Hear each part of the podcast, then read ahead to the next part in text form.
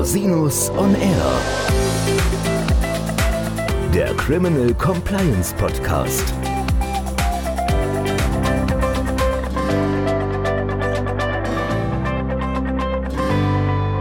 Herzlich willkommen zum Criminal Compliance Podcast. Schön, dass Sie wieder eingeschaltet haben. Mein Name ist Christian Rosinus. Ich habe heute einen ganz besonderen Gast eingeladen, einen der Doyens des deutschen Wirtschaftsstrafrechts, eine ganz besondere Ehre für mich, ihn hier heute in meinem Podcast begrüßen zu dürfen.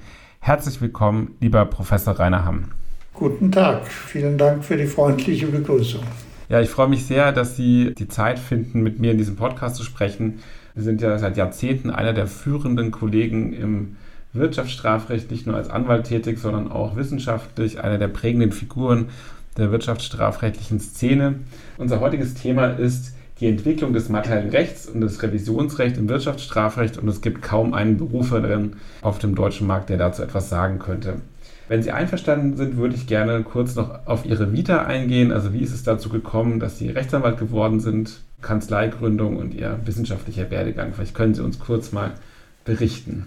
Ja, also wie die Jungfrau zum Kind mit Beginn des Studiums an der meinem Wohnort nächstgelegenen Universität, das war damals Saarbrücken. Ich war dort vorgesehen und zugelassen für Mathematik und Physik oder für Germanistik und Geschichte. Oje. Das spiegelt ein wenig wider meine Unsicherheit, was denn nach dem Abitur im Gymnasium in Kusel, der kleinsten Kreisstadt Deutschlands, ich studieren sollte. Es kam dann nach wenigen Tagen die Entscheidung für Jura, die ich bisher ausgeschlossen gehabt hatte, weil ich eigentlich ein tief verwurzeltes Vorurteil gegen die verklemmten Juristen hatte, wie ich sie damals sah. Sie liefen mit komischer Handbewegung den Schönfelder unterm Arm tragend herum und waren für mich eigentlich Paragraphenreiter und das wollte ich auf keinen Fall. Dann hatte ich ein merkwürdiges Erlebnis, nämlich die Begeisterung für die Architektur der damals neuen und damals modernen juristischen und wirtschaftswissenschaftlichen Fakultät. Da bin ich mal reingegangen und habe mich in einen der Hörsäle gesetzt und habe Vorlesungen von Arthur Kaufmann und dann von Werner Mayhofer gehört. Assistent von Arthur Kaufmann war übrigens Winfried Hassemer. Damals mich hat begeistert, wie sehr die aus der rechtsphilosophischen und aus der verfassungsrechtlichen Perspektive, beide sehr unterschiedlich, Mayhofer mehr soziologisch und Kaufmann eher katholische Ethik im Hinterkopf habend, das Strafrecht erklärt haben. Und so habe ich mich für Strafrecht begeistert, habe mir vorgenommen, Jura zu studieren, mich dabei aber auf Strafrecht zu spezialisieren, zu konzentrieren. Natürlich muss ich die anderen Fächer irgendwie mitmachen und habe sie auch mitgemacht, als ich dann von Saarbrücken wegging nach Berlin zur FU und von Berlin zurück nach Frankfurt wo ich dann Klaus Lüdersen und Winfried Hassemer inzwischen als Professor traf und wo ich das Strafrecht dann sowohl von der wissenschaftlichen als auch von der praktischen Seite kennenlernte. Übrigens habe ich in Berlin Vorlesungen gehört von einem damals ganz bekannten Strafverteidiger, nämlich Paul Ronge. Paul Ronge war einer, über den Rudolf Gerhard im FAZ-Magazin mal schrieb, er gehörte zu der Generation von Strafverteidigern, bei denen das Fallenlassen des Monokels als Argument gewertet wurde von den, von den Richtern. Der ist leider während dieser Vorlesung 65 verstorben, aber hat bei mir einen tiefen Eindruck hinterlassen. Es gibt ja eine Autobiografie von ihm, die durchaus heute noch lesenswert ist. Ja, dann war ich in Frankfurt und traf dort auf Friedrich Gerz, Klaus Lüdersen und Winfried Hassemer als Rechtslehrer, wollte unbedingt promovieren. Das hat Gerz von Bedingungen abhängig gemacht, die ich nicht erfüllen wollte und bin dann zurück, allein zum Zwecke der Dissertation zu Ernst Heinitz nach Berlin der sich begeisterte für mein selbstgewähltes Thema der gesetzliche Richter im Strafverfahren und die Ablehnung wegen Besorgnis der Befangenheit.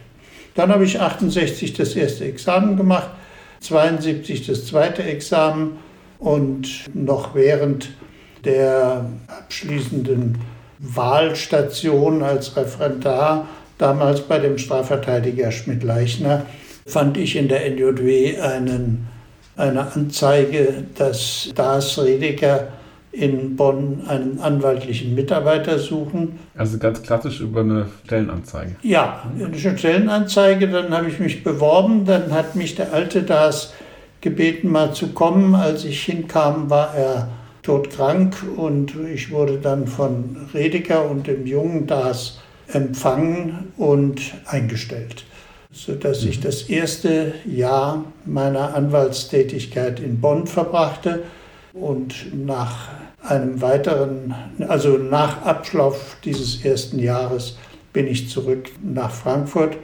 weil mein Ausbilder Schmidt-Leichner fragte, was wollen Sie eigentlich in Bonn?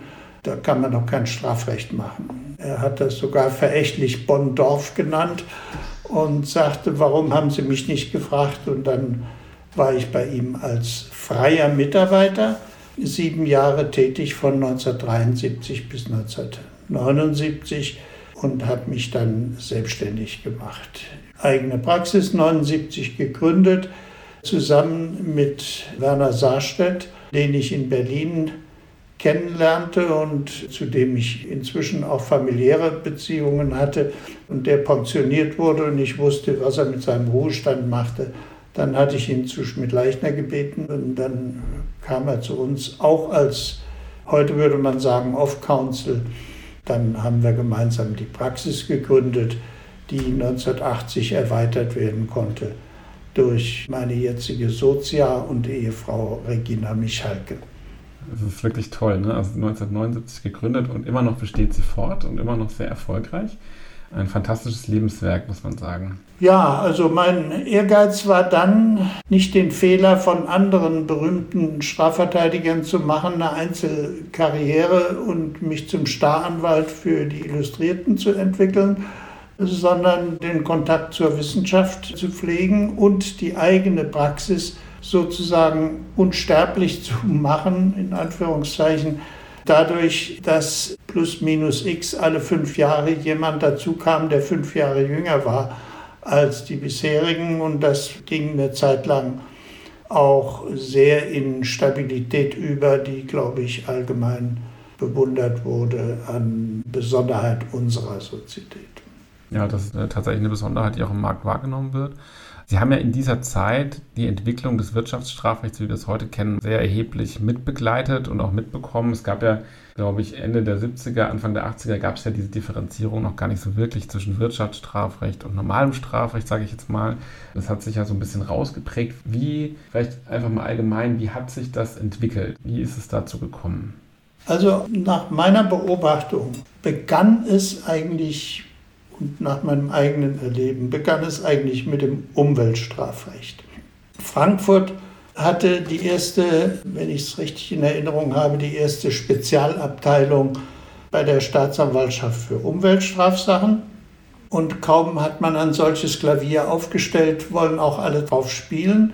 Die dafür zuständigen Staatsanwälte haben sofort Anfangsverdächte in der umliegenden Industrie gefunden. Das fing an mit einem sehr beachteten Verfahren gegen die Höchst AG wegen Gewässerverunreinigung, weil die in den Main eingeleiteten Abwässer trotz einer hochmodernen neuen Kläranlage irgendwelche Grenzwertüberschreitungen hatten. Das war ein allererstes Zeichen dessen, was ich Ihnen vielleicht noch auf Ihre Frage hin über die weitere Entwicklung erklären muss, wenn Sie nachher auf Compliance kommen. Das Kuriosum dieses ersten Verfahrens bestand darin, die schön brav bei der Verwaltungsbehörde abgelieferten automatischen Aufzeichnungen über Belastungsgrenzwertüberschreitungen im Abwasser wurden vom zuständigen Verwaltungsbeamten, einem damals im Verwaltungsrecht durchaus ausgewiesenen in der Zeitschrift für Wasserrecht hat er wichtige Aufsätze geschrieben über das Elend der Grenzwerte. Dieser Verwaltungsbeamte beim RP in Darmstadt, der hat das ständig mitverfolgt und hat dann irgendwann eine originelle Regelung, verwaltungsrechtliche Regelung getroffen. Grenzwertüberschreitungen bis zu 50 Prozent werden toleriert. Über 50 Prozent werden sie als Ordnungswidrigkeiten verfolgt und über 100 Prozent als Straftaten. Das kam dann irgendwann der Staatsanwaltschaft zu Ohren, die nach neuen Betätigungen suchte, sodass sie nicht nur den Werksleiter von Frankfurt Höchst angeklagt hat, sondern auch den Gewässerschutzbeauftragten und diesen Verwaltungsbeamten, der nun in mehrfacher Funktion auf der Anklagebank sitzen musste. Das war, wenn man so will, ein erstes Zeichen, wie das Vertrauen des Staates auf die Mitwirkungskräfte der Industrie bei der Vermeidung und Aufklärung von Fehlverhalten, heute nennt man es Compliance, wie das in das Strafrecht überglitt. Dieses Beispiel in Frankfurt machte Schule. Ich habe diesen Werksleiter verteidigt und so hat sich auch in der Verband der chemischen Industrie langsam herumgesprochen, dass es da einen gibt, der für solche Verteidigungen bereitsteht. Und schon hat ein damals berühmter Staatsanwalt aus Köln auch gegen Bayer Leverkusen ein Verfahren eingeleitet, weil das Wasser, das man aus dem Rhein abgezwackt hat und in, als Kühlwasser benutzt hat, um es dann wieder einzuleiten, bei der Einleitung eine um wenige Grad zu hohe Temperatur hatte. Auch das wurde als Gewässerverunreinigung behandelt und damit war der Anfang eigentlich gesetzt für eine weitere Karriere dessen, was man heute Wirtschaftsstrafrecht nannte. Es kamen die Fälle strafrechtlicher Produkthaftung. So etwas hat es vorher nie gegeben, weil man immer der Meinung war, die Straftatbestände der Körperverletzung, die seien nun mal dafür da, jemanden zu bestrafen, der einem anderen einen Knüppel auf den Kopf haut und nicht dazu da, Verbraucherschutz zu betreiben mit rein statistischen Beweisführungen. Erstes Pilotverfahren, allgemein bekannt, war das Lederspray-Verfahren. Es ging um Taten, die von 1980 an begangen worden sein sollen, indem man trotz Verbraucherbeschwerden ein Produkt, Lederspray, nicht zurückgerufen hat und nicht den Verkauf gestoppt hat. Das führte 1980 89, also neun Jahre nach Beginn dessen, worum es eigentlich ging, zu einer Verurteilung durch das Landgericht Mainz zu Geldstrafen und Bewährungsstrafen gegen die Manager dieses Unternehmens, das heute mit seiner Umweltkompetenz und nachhaltigen Produkten jeden Abend vor der Tagesschau Werbung treibt und die Revision ging zum Bundesgerichtshof 1990 hat der Bundesgerichtshof die Revision verworfen durch einen im Leitsatz ausgedrückten völlig neuen Kausalitätsbegriff. Das ist die berühmte Entscheidung im 37. Band. Auch da wollte Frankfurt nicht nachstehen und hat das sogenannte Holzschutzmittelverfahren betrieben auch da sogenannte Taten ab 1978. Es kam im Laufe der 80er Jahre zu einer Anklage. Es kam zu einer Nichteröffnung des Hauptverfahrens. Die Anklage wurde nicht zugelassen mit der Begründung, dass mit dem Kausalitätsnachweis wird nie etwas. Die Beschwerde der Staatsanwaltschaft führte zur Aufhebung des Nichteröffnungsbeschlusses und zur Eröffnung durch das Oberlandesgericht dann kam es zu einer langen Hauptverhandlung vor dem Landgericht und eine Verurteilung. Der Bundesgerichtshof hat diese Verurteilung aufgehoben, aus einem verfahrensrechtlichen und einem sachrechtlichen Grund. Ja, das sind ja alles Verfahren, die heute in den juristischen Lehrbüchern stehen und von denen wir als Studenten in den ersten Semestern hören. Das ist ja, Sie begleiten ja Rechtsgeschichte in dem Moment oder jedenfalls strafrechtliche Geschichte. Wie ist das, wenn man, es gibt ja später auch noch andere Verfahren, wie das Mannesmann-Verfahren, das ist auch öffentlich bekannt, dass Sie daran beteiligt waren, wo ja auch ganz wichtige Grundsätze entwickelt wurden im Bereich, sag mal, des Wirtschaftsstrafrechts.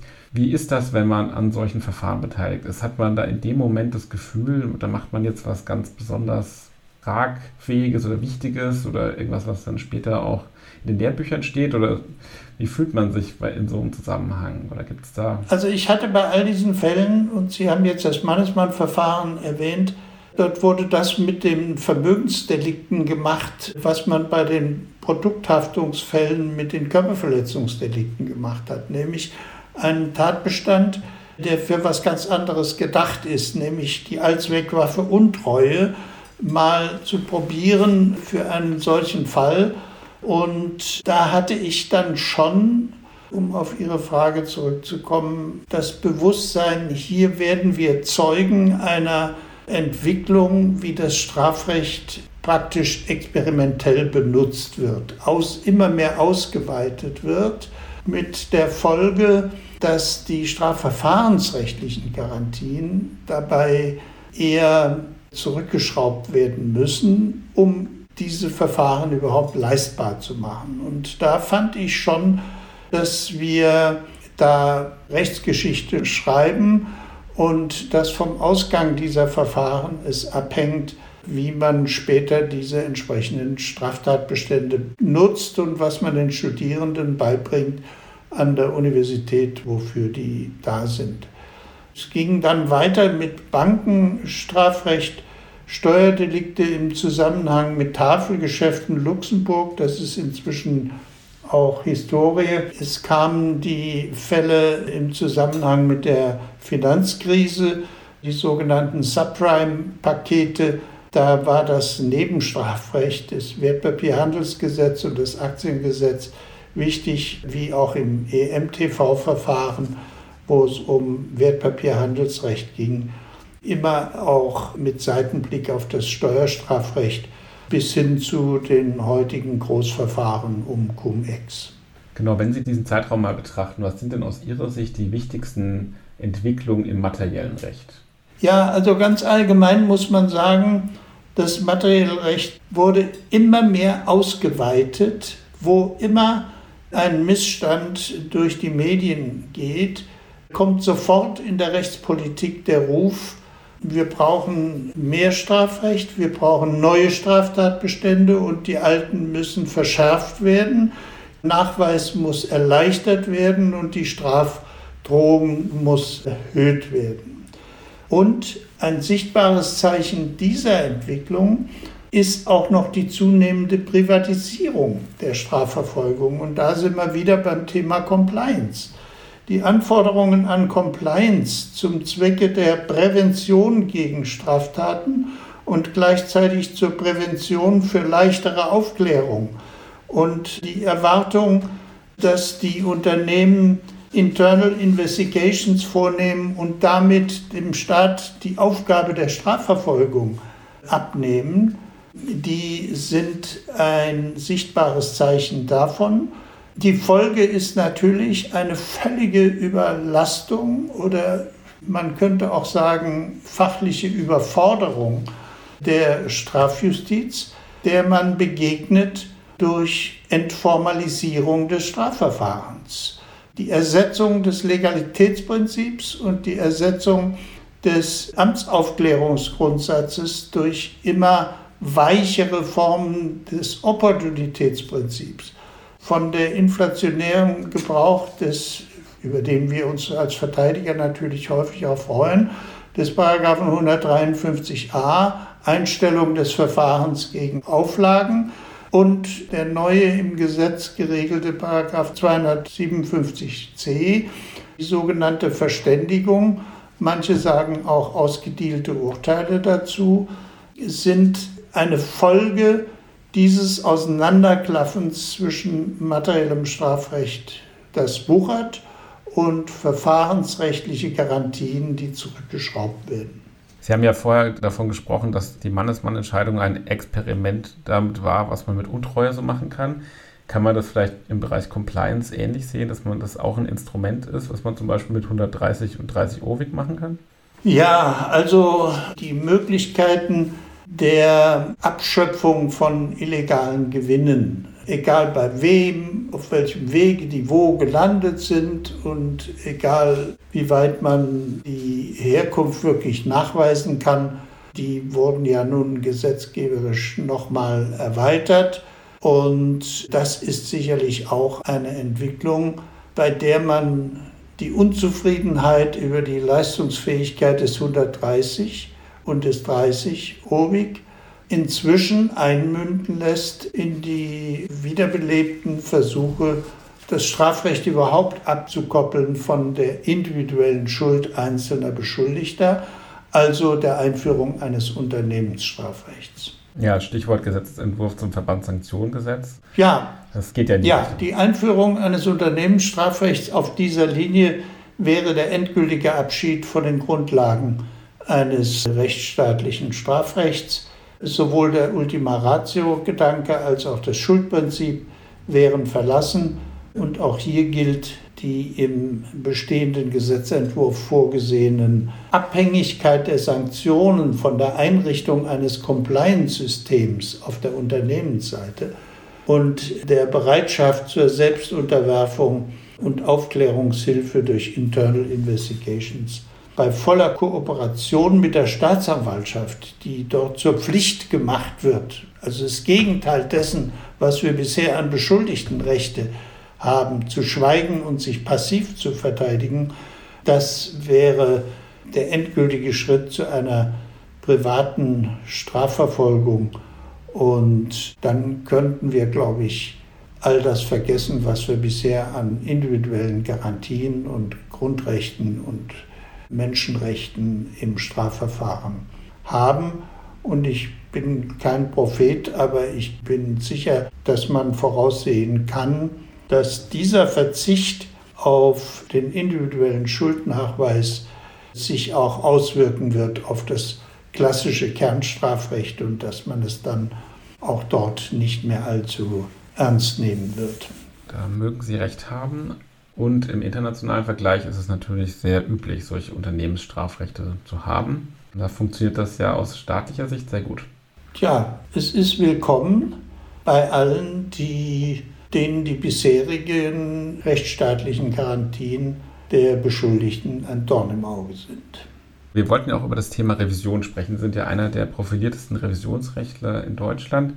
Erst kürzlich haben sie ihr Standardwerk wieder veröffentlicht, zusammen mit ihrem Kollegen Herrn Pauli, die Revision in Strafsachen. Ich meine, das ist jetzt schon die achte Auflage, die erschienen ist. Also das ist ja wirklich ja. fantastisch, so ein Werk über die Jahre hinweg weiterzuführen. Und das ist in der Tat das Werk, was man braucht, wenn man eine Revision schreiben möchte.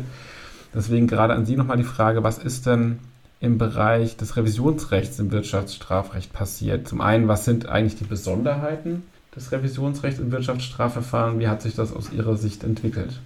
Ja, gerade im Wirtschaftsstrafrecht hat sich gezeigt, dass die ausufernde materielle Strafrecht und die damit ausufernden Großverfahren, die immer drohen, wenn man keinen Deal hinbekommt, zu einer wiederum merkwürdigen Diskrepanz geführt haben. Es ist nämlich auffällig, dass die Formalien des Revisionsverfahrens selbst gleichsam als letzte Bastion des Prinzips der Formenstrenge im Strafprozess behandelt werden. Ich will das erklären. Während die Revisionsgerichte immer nachsichtiger werden gegenüber Verfahrensfehlern der Tatgerichte, schrauben sie die Anforderungen für die Zulässigkeit von entsprechenden Revisionsrügen immer höher. Also die Gefahr, eine begründete Rüge verworfen zu bekommen als unzulässig, weil nicht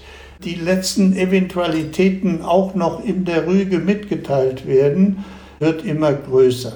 Und immer öfter betätigt sich der BGH in dieser Richtung auch als Vorreiter für den Gesetzgeber. Beispiele dafür sind die Verwässerung des Beweisantragsrechts. Zuletzt gesetzgeberische, aber vorausgegangen richterrechtliche Einführung einer sogenannten Fristenlösung. Während es bisher im Gesetz stand und als Dogma gilt, ein Beweisantrag kann nicht deshalb zurückgewiesen werden, weil er zu spät gestellt ist, hat der BGH durchaus aus Anlass von großen Wirtschaftsstrafverfahren, wo sehr viele Beweisanträge angekündigt oder gestellt worden sind, entschieden, wenn der Vorsitzende eine Frist setzt zur Stellung von Beweisanträgen und die überschritten wird, dann hat das bestimmte Nachteile. Ich will das jetzt nicht im Einzelnen. Aber dem ist dann der Gesetzgeber gefolgt und er hat jetzt das Beweisantragsrecht ganz erheblich verwässert, indem er sowohl die Möglichkeit der Zurückweisung eines Beweisantrages wegen Prozessverschleppung erleichtert hat, als auch diese Fristenlösung ins Gesetz geschrieben hat. Im Gegensatz dazu und ganz im Widerspruch dazu steht, wie nachsichtig der BGH gegenüber Verletzungen von klaren gesetzlichen Formvorschriften durch die Tatgerichte umgeht. Beispiel der Urkundenbeweis. Der Urkundenbeweis ist in Wirtschaftsstrafsachen eines der wichtigsten Beweismittel. Manchmal ist ein Nachweis oder auch eine Überprüfung eines angeklagten Tatgeschehens nur möglich, indem man ganze Batterien von Leitsordnern voll Geschäftsunterlagen in die Hauptverhandlung einführt. Der Urkundenbeweis war jahrhundertelang, möchte ich beinahe sagen, nur im Wege der Verlesung wegen des Mündlichkeitsprinzips, Unmittelbarkeitsprinzips und Öffentlichkeitsprinzips in der Hauptverhandlung möglich. Jetzt hat kürzlich der Bundesgerichtshof eine Entscheidung getroffen, wonach die im Gesetz noch vorgesehene Mitwirkungsrechte der Verteidigung bei der Ersetzung dieser Verlesung durch das sogenannte Selbstleseverfahren. Das heißt, die Schöffen und Richter sitzen angeblich laut Protokoll zu Hause auf der Couch und lesen seitenweise und ordnerweise Geschäftsunterlagen aus einem Gebiet, von dem sie noch nie was gehört haben. Sie geben dann zu Protokoll, Sie hätten das alles im Wortlaut gelesen und damit ist die Verlesung ersetzt. Jetzt hat der Gesetzgeber wenigstens noch sichergestellt, dass die Verteidigung und die anderen Beteiligten diesem Selbstleseverfahren widersprechen können. Dieser Widerspruch muss dazu führen, dass das ganze Gericht in eine Beratung eintritt und die Beratung dann mit einem Beschluss, der auf die Argumente des Widerspruchs eingeht, beendet. Der Bundesgerichtshof hatte vor wenigen Jahren noch gesagt, wer dann keinen Beschluss macht, hat einen Verfahrensfehler begangen, auf dem das Urteil auch beruhen kann. Jetzt hat derselbe Senat entschieden, erst kürzlich, wenn da kein Beschluss ergeht und der Widerspruch einfach nur entgegengenommen wird, dann wird im Regelfall das Urteil nicht darauf beruhen. Auch das ist wieder ein weiteres Beispiel für den Abbau von Formalien, die wir, glaube ich, nicht hinnehmen sollten. Ich habe zusammen mit Herrn Kollegen Pauli zu dieser Entscheidung gerade eine Anmerkung oder einen Besprechungsaufsatz geschrieben, wo wir auch dies als Symptom ansehen, wie das Revisionsrecht sich derzeit entwickelt. Und Anlass waren natürlich die großen Wirtschaftsstrafverfahren.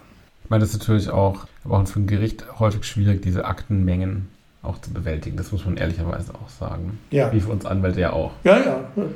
Das ist aber. Das ist halt so. Ja, ich sage, das kommt davon. Ja. Apropos, das kommt davon, was würden Sie sich denn für die Zukunft wünschen in der Richtung? Ja, wenn es auf meine Wünsche ankäme. Ich gehöre nicht zu denjenigen alten Männern, die immer sagen, früher war alles besser.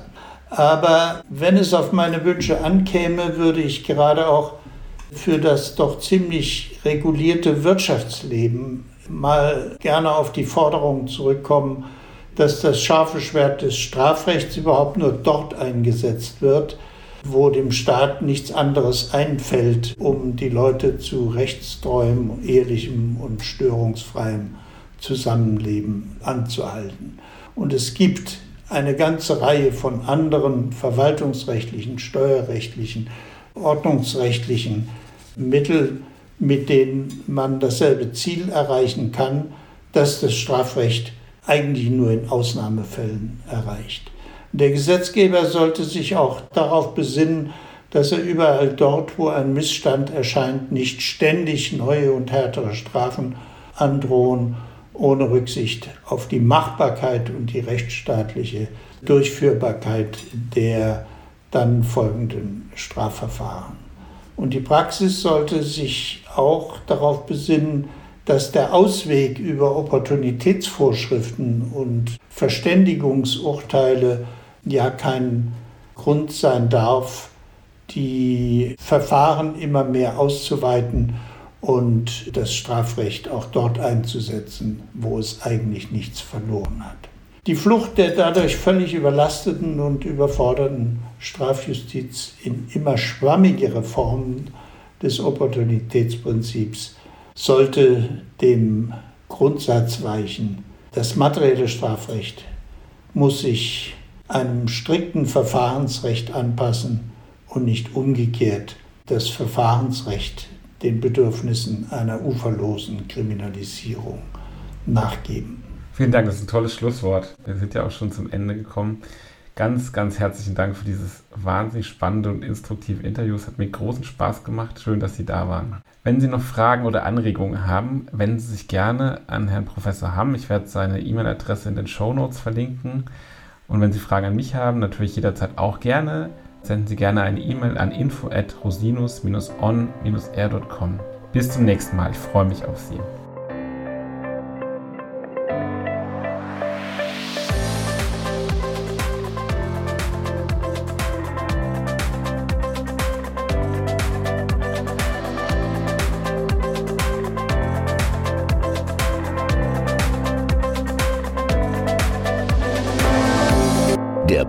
Stellt lediglich einen allgemeinen Überblick über rechtliche Themen dar und ersetzt selbstverständlich keine Rechtsberatung zu konkreten Fragestellungen im Einzelfall.